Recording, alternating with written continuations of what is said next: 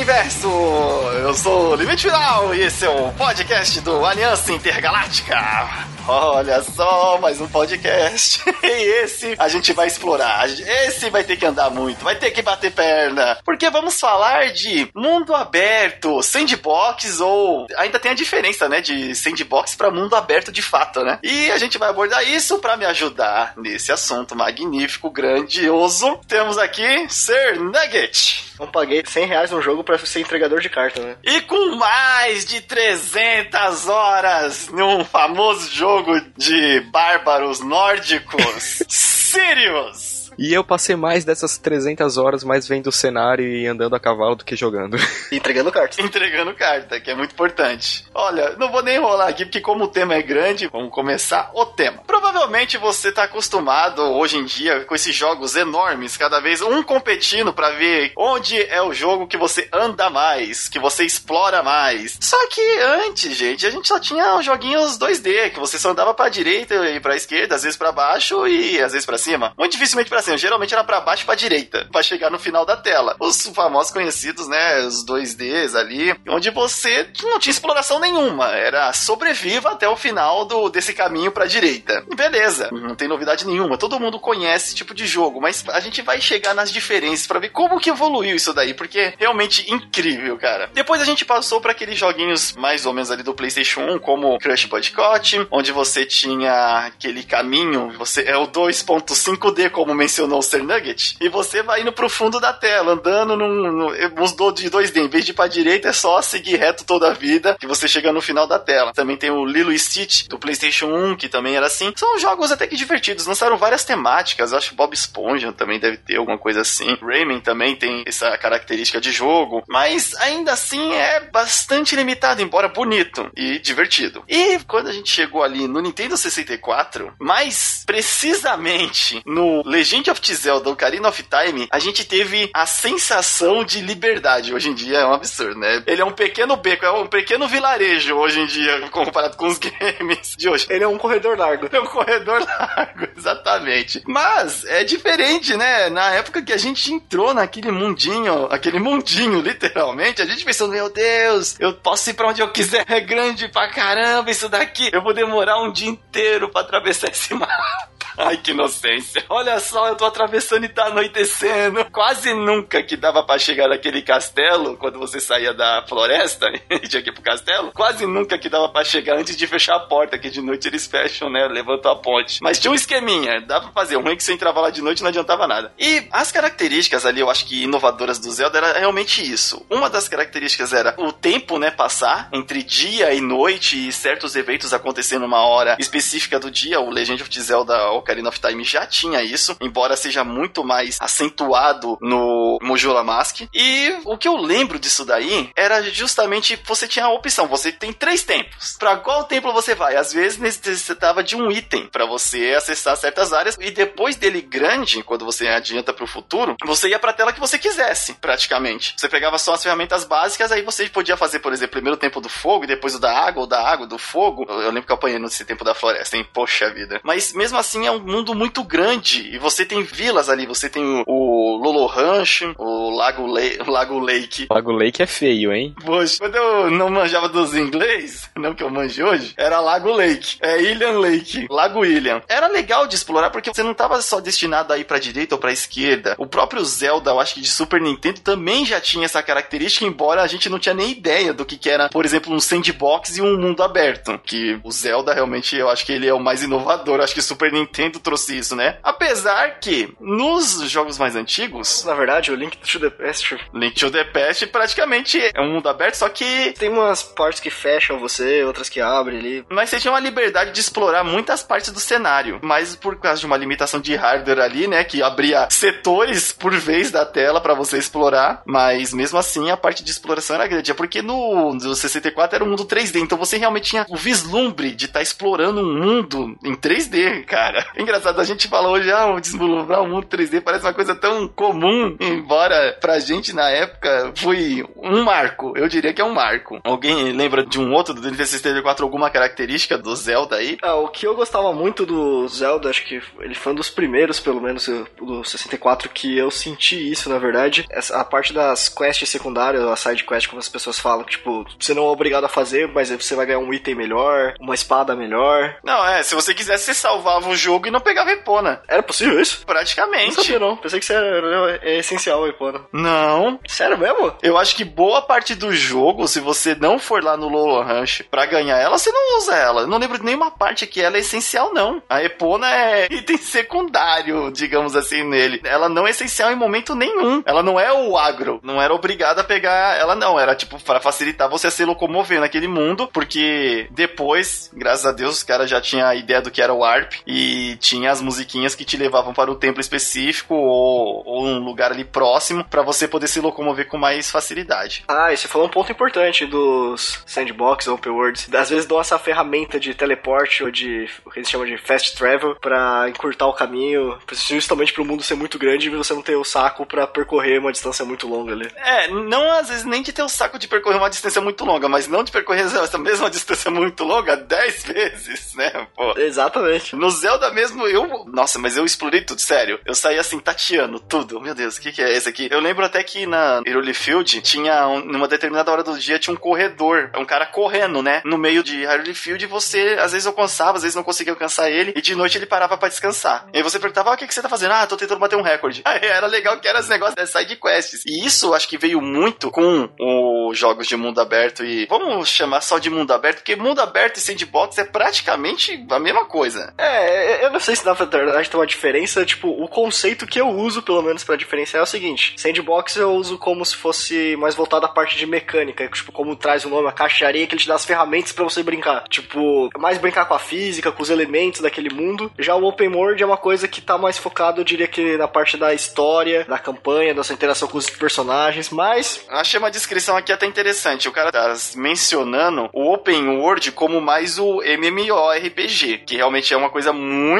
grande, que você pode, qualquer momento, você pode acessar aquela área e pegar as missões de lá e o que vai determinar de você conseguir fazer ou não é o seu level. Então, todo mundo tá aberto todo o tempo. Diferente, por exemplo, de um sandbox. Eu acho que de sandbox, mesmo o mundo sendo muito grande, você só tem acesso a determinadas áreas seguindo o enredo do jogo ou tendo acesso a alguns itens que te dá acesso à área, né? Eu acho que, por mais que você teve esse conceito, meu conceito, acho que no final das contas não deve ter diferença, né? No final das contas é tudo muito grande, tudo muito lugar para andar, tudo muito. Exatamente. Outros jogos que ali, ainda no Nintendo 64 tinha essa questão do mundo ser muito grande, não era que nem o Zelda, mas o Banjo-Kazooie, ele também tinha, né? Essa ideia, tipo, de ser o um mundo... É um sandbox, é um sandbox. Ele é mais um sandbox porque... Ele era vários pequenos mundos que você podia explorar, né, eu diria. Porque, tipo, o mundo dele não é tão grande. É, não é totalmente aberto. O Zelda era legal porque você já andava pra tudo qualquer lado, né? Agora, tem esses daí que era igual o Super Mario 64, que você tinha um mundo grande onde você entrava nas telas. Eu acho que esse não se encaixa, né? Então, Banjo-Kazooie, Donkey Kong 64... É, e uma coisa que é importante falar, acho que também do... Você tá falando do Open World, é que o Open World não coloca exatamente, como você falou, barreiras, tipo, físicas. Você não tem, tipo, exatamente um muro impedindo você de atravessar. Eles disfarçam esses muros. Lembro que, por exemplo, os uhum. primeiros Fallouts, aquele 1 e o 2, a barreira era justamente os inimigos. Tipo, você podia ir pra onde você queria. Só que você ia chegar num ponto que o escorpião da área te massacrava, sabe? Então, tipo, você encontrou uma barreira. Sei lá, não é uma barreira física no sentido, tipo, ter um muro na sua cara, né? Exatamente. E não deixando as, também, por exemplo, tinha um muro, tinha esse inimigo. Jogos estilo Metroidvania, que nem você estava falando. É, os Metroidvanias, acho que eles tinham, acho que, os primeiros conceitos de exploração, porque você tinha essa ideia de, por mais que a maioria, acho que todos os Metroidvanias que eu conheço, pelo menos, são 2D, né? Porque o Metroidvania, pra quem não conhece o estilo, vem da palavra dos jogos estilo Metroid ou dos jogos estilo Castlevania, que são aqueles jogos que você tem aquela exploração 2D, que você várias e várias vezes vai voltar no mesmo lugar, só que por causa que você tem uma habilidade nova, você vai poder explorar um lugar diferente daquele lugar. Por exemplo, no primeiro momento, você tá, sei lá, numa sala que tem uma plataforma mais alta que não consegue chegar, só que depois você consegue uma habilidade que te dá asas ou te dá pulo duplo, e aí você consegue acessar aquilo. E aí você começa a ver que interessante que é, por exemplo, todas as coisas se encaixando, sabe? Por exemplo, o mapa geralmente desses jogos são muito bem feitos, tudo é interligado. É bem pensado o level design ali, justamente por causa combinando quando você simplesmente é um Hellis Mortal e quando você tem todas as habilidades ali, você tem acesso a todos os cantos do mapa. Ainda assim, não é tão mundo aberto. Eu acho que os que a gente vai mencionar, como por exemplo, eu mencionei o Zelda aqui, mas o outro onde eu tive essa sensação que o mundo é grande e que você tem a liberdade, e não só que o mundo é grande, mas que ele tá vivo, porque o Zelda era um bando de figurantes, né? Figurantes e pessoas muito ágeis para substituir vasos. E figurantes bem mal pagos, por sinal. Bem mal pago. Era a guarda que via você quebrando coisa. Ah, deixa o moleque quebrar, deixa ele ser feliz, deixa ele roubar, deixa ele entrar na casa dos outros. Não tem problema. Mas um outro que eu senti que o mundo tava vivo, que o mundo reagia realmente ao que eu tava fazendo, foi o Assassin's Creed. E até a partir do primeiro. O primeiro, embora você eh, não fosse o mundo todo já aberto, você tinha três cidades que eram razoavelmente grandes. Essas cidades estavam cheias de gente andando, e aí tinha gente fazendo comércio, tinha mendigo, tinha Cavaleiros Templários. é, cavaleiros templários,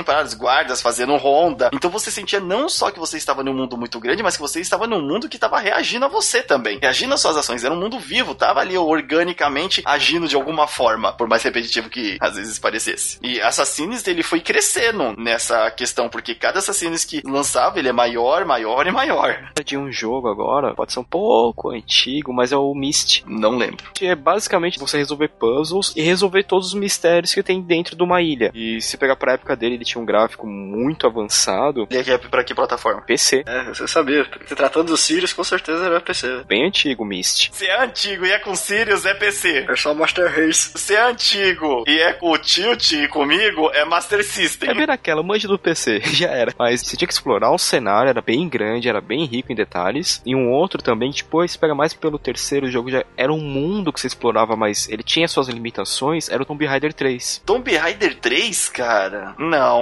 Você tinha os países que você poderia ir pra poder explorar o que tinha naquele país. Era uma área determinada que você poderia ir e ah, não, voltar. mas aí ele se encaixa igual, por exemplo, é Mario 64, cara. É, você vai escolher uma área ali e você vai num corredor, praticamente, o Tomb Raider. Embora tenha aquela exploração de tela, ele não é mundo aberto, ele na verdade é bem fechado, ele não é uma área. Não, ele põe lá numa área, pra época, relativamente grande, né, quando ele foi lançado. Ah, não, mas aí eu acho que ainda não era o conceito sandbox e mundo aberto. Porque quando lançou, por exemplo, lá o Homem-Aranha do PlayStation 2, um ou dois, que era aquele Homem-Aranha já que você andava com as teias na cidade lá, eu acho que era o 2. Não, no 1 também você tinha. Não, acho que no 1 não, cara, era no 2, porque no 1 eu lembro que eu joguei, eu fiz muita quest pra ganhar os uniformes, que era aquele Enter the Electro. Não era que você colocava aquele código Haunt May, não? Não, esse é do PlayStation 2. Do PlayStation 2 que eu lembro que realmente é mundo aberto, porque você já tá na cidade, você tá ali em Manhattan. É Manhattan ou Nova York? Manhattan. E aí, o que acontece? Você tá naquele mapa super aberto, você ia num ponto específico do mapa e pegava uma missão relacionada a fazer alguma coisa, impedir um assalto, e resgatar alguém, e vencer um inimigo naquela área, mas você não entrava numa tela para poder isso acontecer. Você simplesmente acionava um ponto X no mapa e ia fazer um objetivo. Você não ia ser transportado para uma determinada área X para cumprir um objetivo chegando ao final, aí você volta para como se fosse o hub do mundo. Esse tem essa característica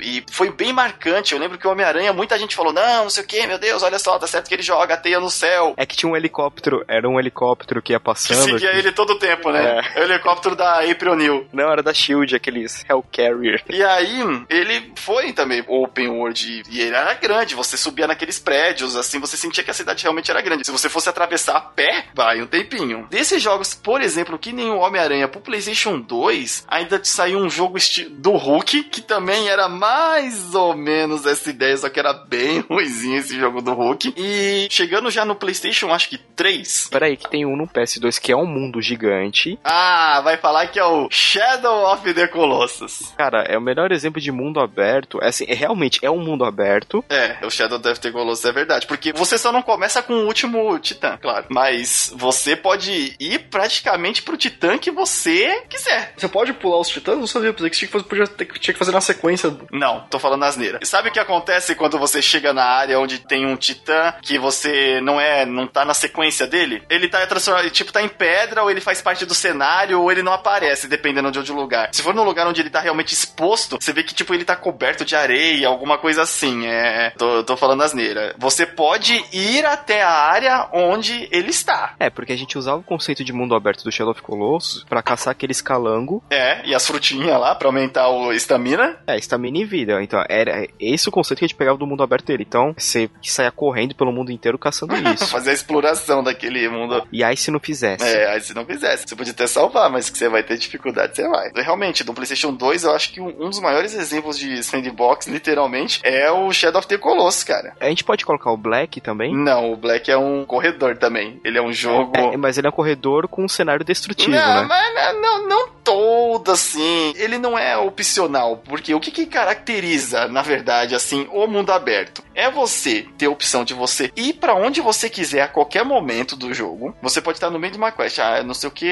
antes de completar essa quest eu vou lá não sei aonde. No jogo como Black você não pode parar, ah, peraí, no meio desse tiroteio eu vou parar e vou ir lá comprar bala. Já não funciona dessa maneira. Por isso que não dá para falar, por exemplo, que Metal Gear 4, ele é grande, mas você não tem essa liberdade de ficar explorando todas as áreas. Tem área lá que você passou, você não volta nunca mais. Pô, a gente tá falando de PlayStation 2, a gente não tá falando do sinônimo, velho, do Open World. A gente não tá falando do GTA 3. Putz, é aí que começou. Eu acho que aí Sim, começou porque- também, hein? Fora o Homem-Aranha, o GTA 3, aí sim mostrou, olha, toma aí, vai, se vira. Nossa, cara, eu lembro do San Andreas que eu pegava a moto e ficava andando pela cidade, escutando a trilha sonora do jogo. Muita gente fazia, cara, Olha. isso daí eu acho que era o passatempo de muita gente. Ah, eu cheguei do trabalho estressado, sabe o que eu vou fazer? Eu vou dar um rolê de carro no GTA ouvindo música pra relaxar. Meu, eu conheço muita gente que jogou o GTA Vice City, pelo menos, que nunca chegou nem, sei lá, na metade do jogo, mas tinha, sei lá, assim, 500 horas de jogo. Que era só ficar passeando pela cidade, atirando em todo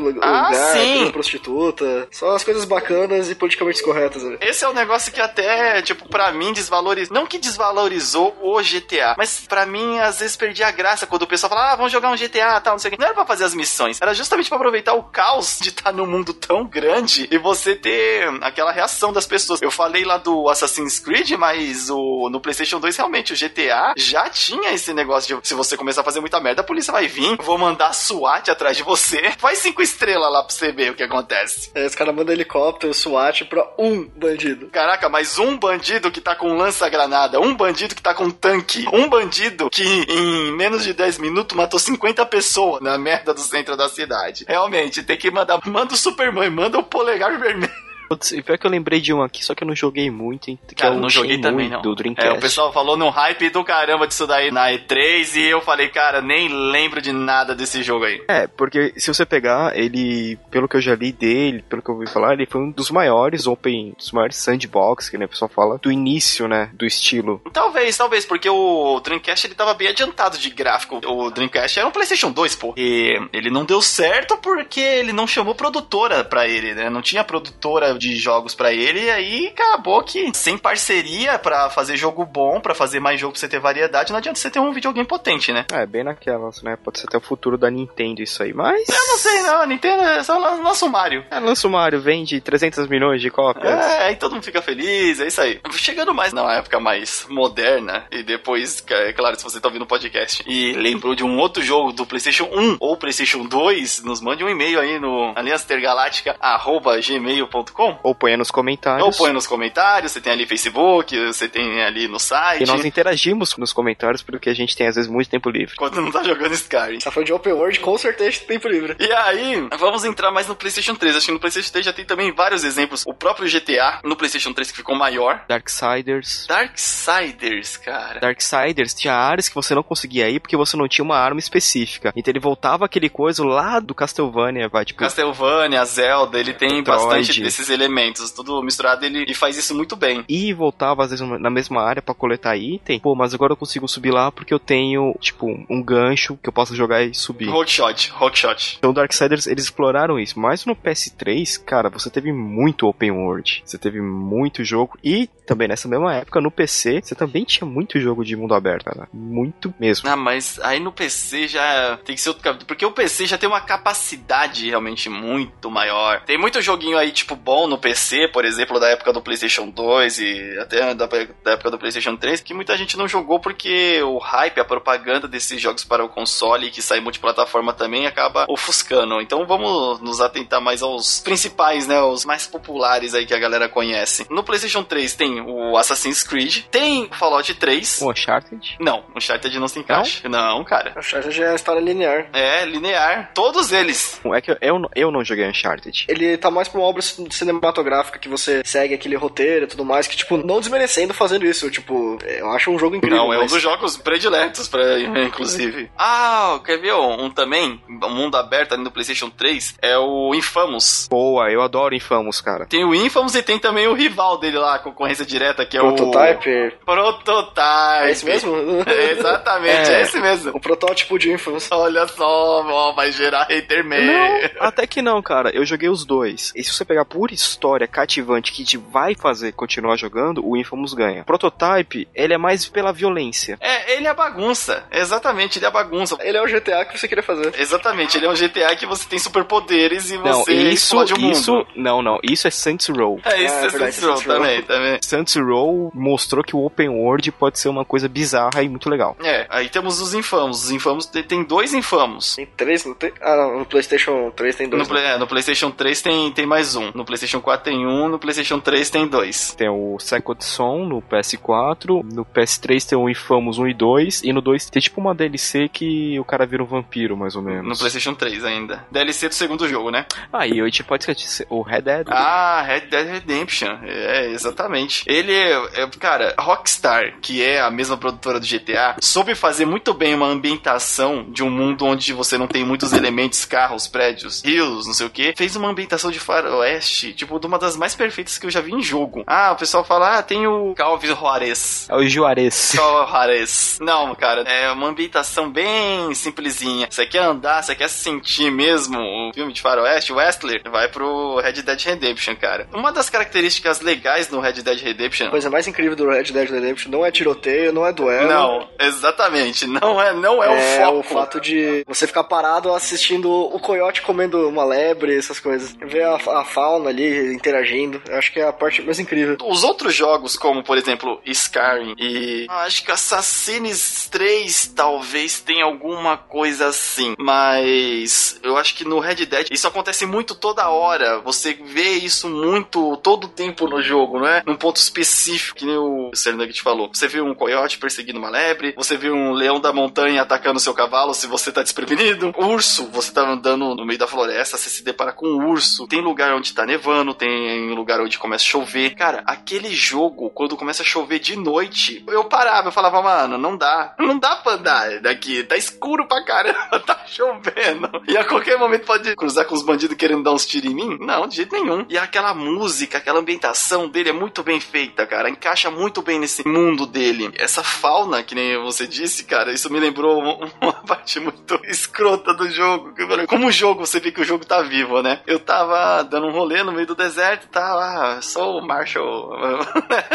E cruzo lá, vejo uns bandidos. Aí eu começo a prestar atenção nos bandidos, Pra ver a movimentação. Falar, bom, deixa eu ver a movimentação deles, que é um cara que eu tava procurado, eu precisava capturar ele. E aí eu tô lá, eu bem, observando a movimentação dos bandidos, cara, me apareceu um leão da montanha, do meio do nada, e matou meu cavalo. E eu tava longe dos bandidos, mas o leão da montanha tava bem perto de mim. Eu falei, não, cara, você matou meu cavalo. E saí correndo, e o leão da montanha começou a correr atrás de mim. E eu corri pros bandidos. Foi muito lamentável, cara, porque eu falei, caraca, o leão da montanha, eu tô montado no cavalo. Dá pra você ter o respeito de, né? Eu tô paradinho aqui. E aí você vê como que o mundo é orgânico, porque tem aqueles matos e tal, nem sempre você vê o que tá espreitando ali. E eu tava lá estudando a movimentação da cara, daqui a pouco me surge um leão da montanha, e o caraca, o que que é isso? Ele deu duas patadas no cavalo, o cavalo caiu morto. E aí o leão da montanha começou a mirar em mim. Aí eu, caraca, que desespero, cara. Se eu não me engano, tem cobra também no Red Dead. Só que, tipo, dificilmente ataca o seu cavalo, geralmente ataca você. Você tá vacilando ela. Caraca, então o mundo não é só grande, mas ele começa a se encher, a de se complementar com isso. Porque, olha só, no GTA é legal? É, só que o GTA não tem. A única coisa que ele tem é uma interação bem simples, uma inteligência artificial mais simples possível para os personagens que estão andando na rua. Embora ele seja muito grande, ele tem, se eu não me engano, até determinado GTA, dependendo da missão que você tiver da história, tá de noite ou tá de dia. Não é uma coisa que fica ciclando automaticamente. Já no Red Dead tem isso. Nas próximas gerações ali tem isso. Por exemplo, Infamous também não tem essa, né, noite e dia. É sempre ou só tá de dia ou dependendo da missão tá de noite. E no Red Dead não, já deu para perceber bem isso. Você tava ali, você tava cavalgando, daqui a pouco você ia percebendo que ia anoitecendo, que ia amanhecendo. O último jogo onde tinha essa sensação muito clara era o Legend of Zelda. E só. Os outros jogos ou era de dia ou era de noite, acabou. Aí depois com, se pegar já o Far Cry 3, que também tem uma fauna completamente viva, porque você é atacado por ursos, por tigres, cachorro por do mato, lobo, tubarão, bode. É a ilha inteira contra você. Exatamente. E é legal porque em todos esses jogos, por exemplo, você tem a fauna. No Red Dead tem um prêmio por você caçar os animais e é legal que quando você caça o animal e você consegue abater ele, aí mostra o Marshall assim, né, enfiando a faca, mas tipo não mostra o animal, só ouve o barulho.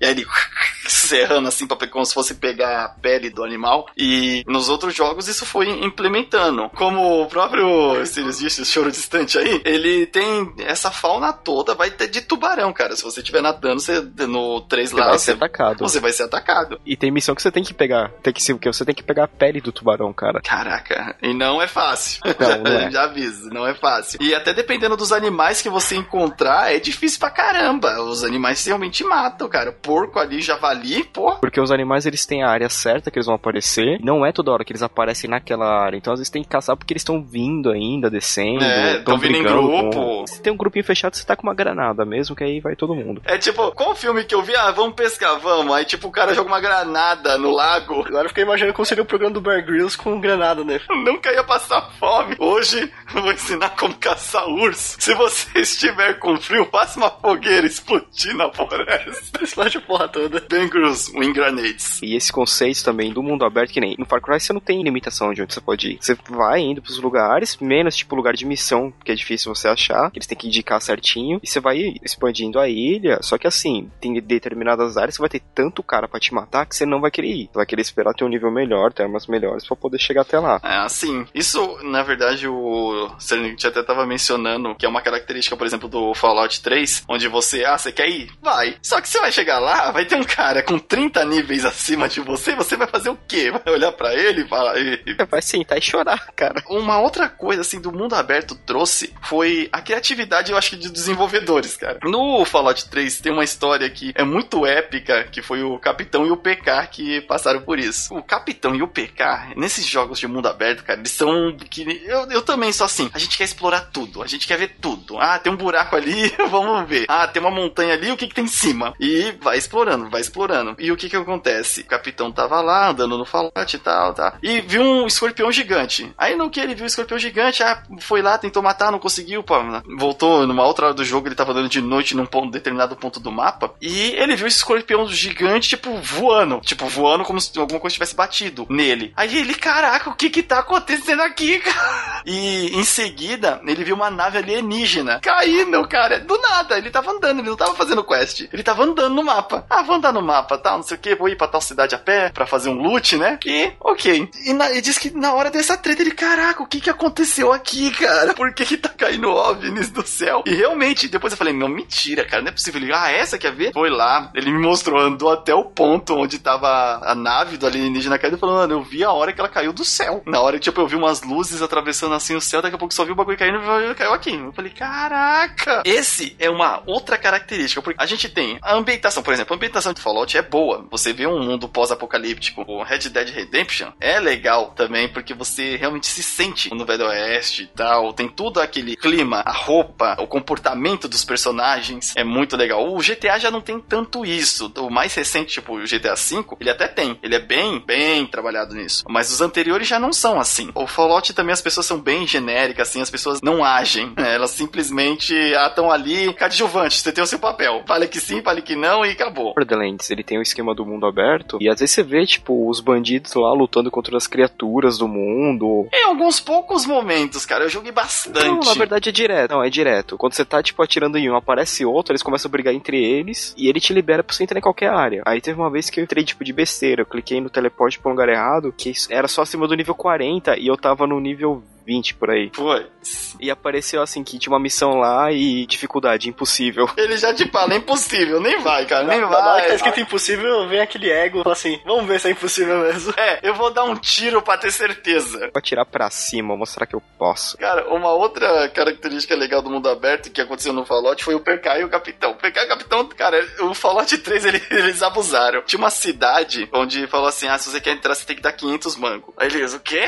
Tudo isso? Não, calma aí. Aí ele olhou, esse muro não é tão alto. E a cidade ficava no meio de uma cadeia de montanhas, cara. Eu te juro. Não, eu tenho certeza que não era pra fazer aquilo no jogo. Eles começaram a subir a montanha no pulo, nos erros do gráfico e pularam o muro da cidade. E conseguiram entrar. Conseguiram, tava lá dentro. Ah, você quer? Não, não sei, mas você pagou? Não sei. É, então, isso é uma coisa legal dos open worlds, que as histórias das pessoas às vezes são diferentes, né? Tipo, você cria sua própria história também. Tem um pouco disso. Tem, na verdade, tem muito disso. Tem muito disso. Porque assim, é um jogo da Bethesda, né? Então bug tá aí pra ser usado. Exatamente, tá aí pra ser usado, cara. Skyrim que o diga. Putz, Skyrim já não sei se tem tanto. Eu joguei assim, o Skyrim é muito grande também, é enorme, Nossa, é muito Skyrim lugar pra tem andar. mais bug que o... É muita missão secundária. Nesse negócio de missão secundária, é o que incomoda às vezes um pouco. Tem muita missão, às vezes uns open world, assim, que as missões secundárias são muito bobinhas ou muito repetitivas, como Assassin's Creed. Assassin's Creed, beleza, o mundo é aberto, é grande e tal. Ah, e qual que é a sua missão? Ah, sua missão é até ponto X, subir no alto de uma torre, fazer um scanning da área e descer. E em dois minutos. Isso. Sua missão não é nem matar o fulano X. Sua missão é tentar bater carteira, não sei o que. Às vezes até matar um fulano X. Mas aquilo acaba ficando tão repetitivo, ou os caras apresentam no jogo num modo tão. Ah, vai desse jeito que, que funciona, que acaba ficando chato. Assassin's Creed tem isso, por exemplo, eu não conheço ninguém que. Ah, eu fiz as missões secundárias do Assassins com maior gosto, tá, não sei o que. A não ser dos barquinhos. Os barquinhos o pessoal fala que é muito louco. Mas,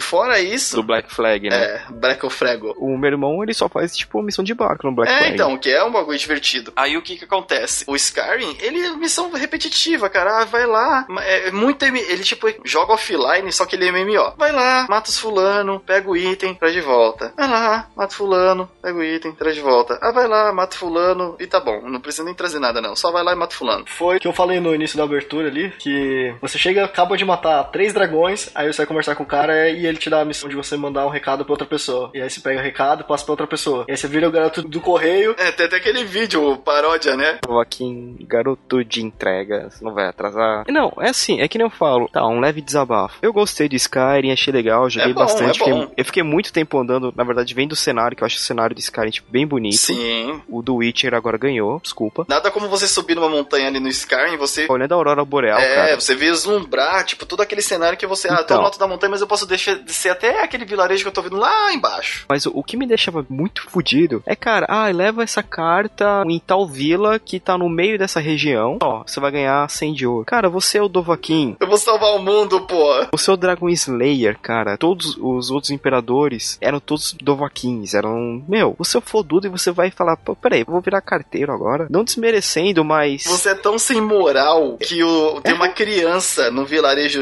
lá, tem uma, essa missão e a galera que jogou provavelmente vai saber, eu até Sirius também. Aquela criança no vilarejo, ela manda te matar. Pra você entender quão sem moral você é. Um molequinho de 10 anos no vilarejo contrata a guilda dos assassinos pra te matar. Olha só como as coisas são. É um Dovahkiin cheio de orgulho e prestígio. É, então, assim, às vezes o jogo ele acaba pecando nisso, tipo, em algumas ah, side Ambienta é, ambientação, história, cara. Não cabe, não, não é pra fazer aquilo. É tipo, nem no Zelda. Eu acho que o Zelda, beleza, você viu uma criança. Ah, é uma criança, vai comprar pão pra mim, vai eu entregar essa carta, faz sentido. Agora você pega um guerreiro de poderes mágicos. Como que o gênio falava?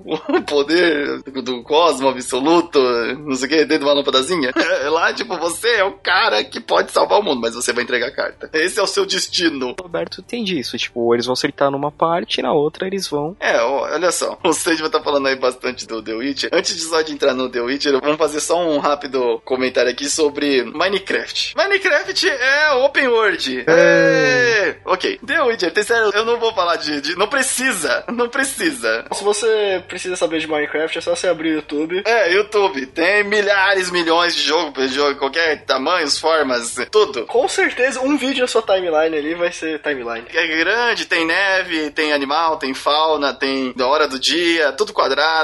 Não que seja ruim, só já encheu o saco. E não que seja ruim, mas falando que é. Já foi, né? Já, não que seja ruim, mas já, já foi, já foi. A Microsoft tá aí fazendo o 2 já. The Witcher 3, cara, e nele eu vou carregar bastante aqui essas impressões de mundo aberto, porque justamente você tem missão primária, né? Lá de história principal, assim como você tem bastante. Na verdade, eles têm bastante similaridade de esqueleto assim no Skyrim. Você tem uma missão principal e você tem as side quests. Só que a diferença do The Witcher pro Skyrim são que as side quests elas fazem sentido dentro do contexto. Ninguém tá pegando ali o bruxo pra entregar carta. Ninguém tá pegando o bruxo pra. Bruxo, vai colher 15 plantinhas dessa daqui e me traz. O bruxo matador de dragões, grifos, poderes da natureza e divindade do futuro, vai lá e fala pra minha amada que eu a amo.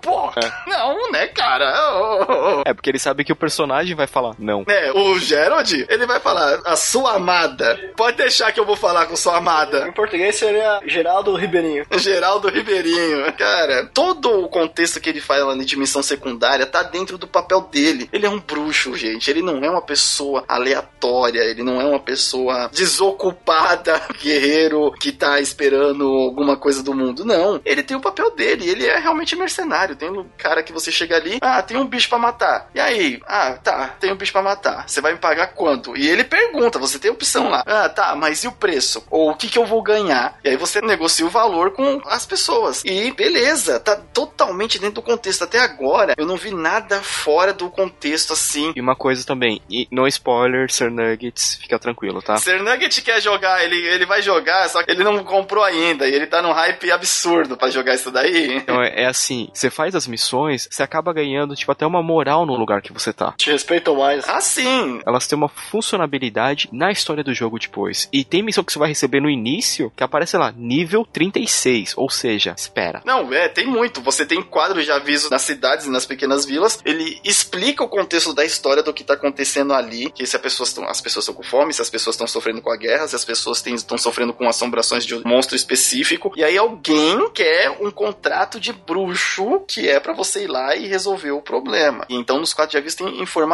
e contratos. Os contratos são para quem aceitar. E você vai aceitar o contrato, você vai ver lá na barrinha, ah, é level 20 e tanto, é level 30. Então você pode ficar com ela guardada? Pode. Mas você pode fazer não, porque o cara do level 30 vai olhar feio para você e você vai morrer. Você e o teu cavalo. E nada ali desvaloriza a ambientação dele, porque você tem a fauna ali. Eu já encontrei cervos, coelho, cachorro do mato que é inimigo, baleia, peixe normal. Galinha. Galinha não, eu vi um pato. E não teve problema em matar o pato, sabe? Foi tudo de boa. Alguém olhou feio pra mim, mas ninguém veio falar. E aí, mano, você matou o pato por quê? É a diferença, assim. Então eles fizeram um mundo aberto e imersivo. Sim, tá totalmente imersivo. Os outros, você se sentia assim, jogando, pô, que legal, tô aqui, tô vendo. Mas você não se sentia tanto na pele do personagem. É. No The Witcher, as suas decisões são as decisões do futuro do Geralt. Então você fica muito mais conectado com o personagem, muito mais conectado naquele mundo do jogo. E você vai escolher mesmo. Ah, eu sou um cara de boa que sempre tenta resolver na conversa ou eu sou um cara B10 que eu vou matar todo mundo? Olhou torto pra mim, eu vou sentar-lhe o dedo, sabe? E tem todo isso no jogo. Realmente vai determinar. E uma coisa interessante, ele não tem karma, que é uma coisa comum em jogos de mundo aberto. Skyrim tem karma. Então você pode ficar alternando entre ser um cara bacana ou ser um cara babaca o tempo todo. Pode, e não tem problema. Porque assim, não faz sentido. Tipo assim, tá certo, você tem uma fama. Mas não faz sentido você chegar no lugar, o pessoal já presumir que você age daquela maneira e você não poder responder uma forma diferente. Responder, por exemplo, de uma forma amigável. Ah, todo mundo me encheu o saco aqui, mas essa vila é da hora. Eu vou dar um desconto e vou responder de boa. A maioria dos lugares é legal que o. Você tá andando, em certos lugares os caras reconhecem o Gerard. Ô, oh, te vi em tal cidade. Ah, você viu? Eu não te vi. Eu não ligo. E é legal. Também a conversa. Você tá ali, você para no meio da vila e você vê dois caras conversando. Ah, não sei o que. Você viu, por exemplo, você completou uma missão, os caras estão completando, estão comentando, conversando sobre o assunto da missão que você cumpriu, sem saber que foi você diretamente que fez alguma coisa. Tá comentando sobre a família que você ajudou, sobre o parente que morreu, sabe? Então você sente que, caraca, eu fiz um negócio ali e aquilo teve um efeito naquele mundo. E cada lugar, cada vilinha tem o seu problema específico, ou tipo, não tá ligando, ou as pessoas agem de uma maneira. Cara, eu já dei muita risada com os papos ali. Como tá tendo a guerra e os caras estão vindo, tem um cara que pergunta: tá lá no guarda, tá no meio da cidade, aí você tá andando ele. É verdade que as mulheres nórdicas só tomam um banho de três em três dias? Quem liga, cara? Olha a curiosidade, o cara veio lá do outro lado do mundo pra saber se a mulher toma banho de três em três dias. Que beleza. E então você sente essa coisa do mundo aberto tá se tornando não só. Eu acho que a ideia inicial era vamos fazer um mundo grande. Ok, eles conseguiram. Mesmo os jogos mais antigos, você considerando as limitações técnicas, os jogos ainda eram muito grandes. Skyrim, por exemplo, é muito grande. Só que é um mundo muito ainda engessado. Ele é duro. Exatamente. Já o The Witcher, você já sente que é um mundo mais solto, um mundo vivo, orgânico. O próprio Red Dead também, cara. O Red Dead ele tinha já muito disso, mais do que o próprio GTA, mesmo sendo da mesma produtora. Você tá andando, você vê assalto dirigência. Se você quiser, você se envolve ou não. Teve uma vez que eu fiquei muito bravo, cara, no Red Dead, que eu peguei, tava andando e aí, tipo, uma moça tava pedindo socorro na beira da estrada.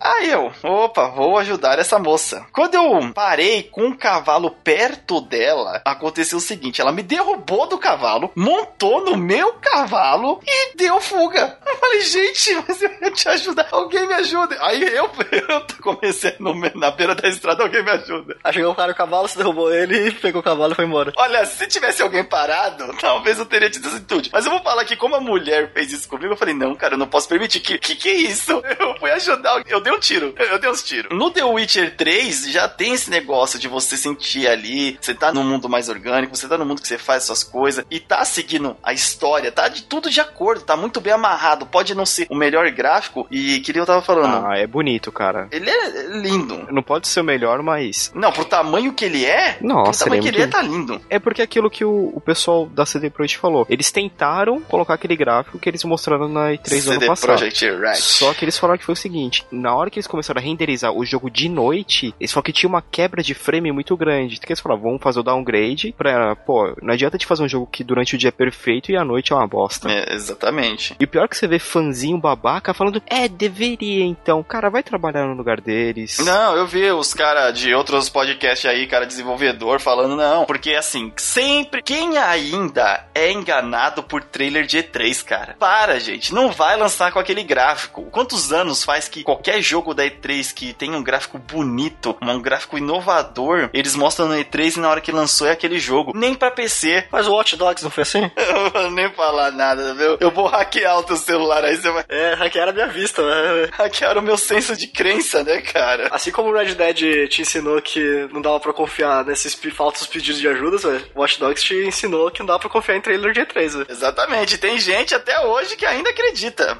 Ok, ok. Aí temos agora realmente o mais, assim, eu acho que chegou numa perfeição boa é o The Witcher, porque uma coisa que impressiona muito e a última vez que eu acho que muita gente ficou impressionado com esse tamanho de mapa de você poder andar foi no Skyrim, de fato. Só que deu uma experiência grandona, tipo que o Oblivion foi tão. uma- É que o Oblivion não tem gráfico, né, cara? O Oblivion não tem gráfico. Ele é muito feio, pra falar a verdade. E ele é grande. É, mas ele é feio. Mas pra época que foi saiu o Elder Scrolls Oblivion, ele era bom? Eu não, não faço ideia. Era legal, ele era muito difícil no início. É, ele era muito RPG, sabe? Muito RPG mesmo. E você começava muito low level e ele é um jogo pra você jogar durante muito tempo. Eu lembro que quando saiu o que. Antes do Skyrim é o 4, né? É 4, o Oblivion é 4. 4. Ele deu uma entrevista pra revista, sabe o que o produtor do jogo falou? Ah, não sei o que, quando que sai o próximo? O cara perguntou, ah, não se preocupa não. Quando você terminar de fazer tudo nesse, você já vai estar velho, você não vai querer mais jogar videogame, você vai estar com outros interesses. De tão grande que é o jogo. Eu falei, caraca, tipo, o problema do jogo era que o jogo não era bonito. Skyrim mesmo. O Sam Sandman, ele, que nem ele falou, tá com 300 horas aí. Pergunta se ele já fez tudo. que pra quê? Não, mas vamos supor que você é um cara. Ah, eu sou o detonador. Detonator. Eu sou detonator. Então, então vamos, falar desse jeito. Durante todo aquele tempo que eu fui jogando essa porra, eu fiz uma única vez a main quest. Aí, ó. Uma Exatamente. única vez. As outras vezes. Ele não aprendeu a nem falar furosda agora ainda. Não, eu aprendi, mas é mais legal você sair. Quero ver você falar São Fus rodar com essa. E ainda tem que falar. "Ah!" Roda! Parecendo o Liu Kang, velho. Então, o Liu Kang seria a mistura do Dovahkiin com o Detonator. Meu Deus do céu. Aí, tipo, que nem eu tava falando, os elementos que eles pegaram, eu acho que antes a ideia do sandbox era: vamos fazer um mundo grande. Fizemos. Ah, vamos fazer um mundo grande com bastante elementos. Ah, vamos fazer. Pegaram fizeram. E agora eles fizeram: ah, vamos fazer um mundo grande, mas que ele seja o mais orgânico e natural possível dentro da realidade. E The Witcher é isso, cara. The Witcher é, eu acho que até agora, é o maior jogo de mundo aberto, assim, onde você tem aquele mundo que ele é bem orgânico, que se encaixa perfeitamente com a realidade daquele jogo. E com DLCs funcionais. E importante que foi de graça, né? Não, eles falaram que só vão começar a cobrar, que logo logo vai ter uma coisa que vai aumentar as missões. Então vai dar mais horas de gameplay. Então assim, se der muita mais hora, aí eles vão cobrar só que pouquinho. Ah, isso daí é um, eu, isso é um jogo que eu vou jogar com muita tranquilidade ainda, né? Muito carinho, porque Tem as minazinhas lá também do jogo. Até onde o Geraldo de Ribeirinho vai. Gerard Ribeirinho, calça larga. Outras experiências você pode pegar de mundo aberto, tudo isso que a gente já falou aqui, é que você geralmente você nunca vai fazer a main quest. É uma característica interessante essa aqui É um que você fato, falou. é um fato, porque é bem naquelas. Você Ah, pode fazer tem- um pouco, talvez pra ajudar a subir seu level, que por exemplo no The Witcher 3 é necessário você fazer a main quest side, caçar até certo nível pra você poder fazer as side quests, porque tem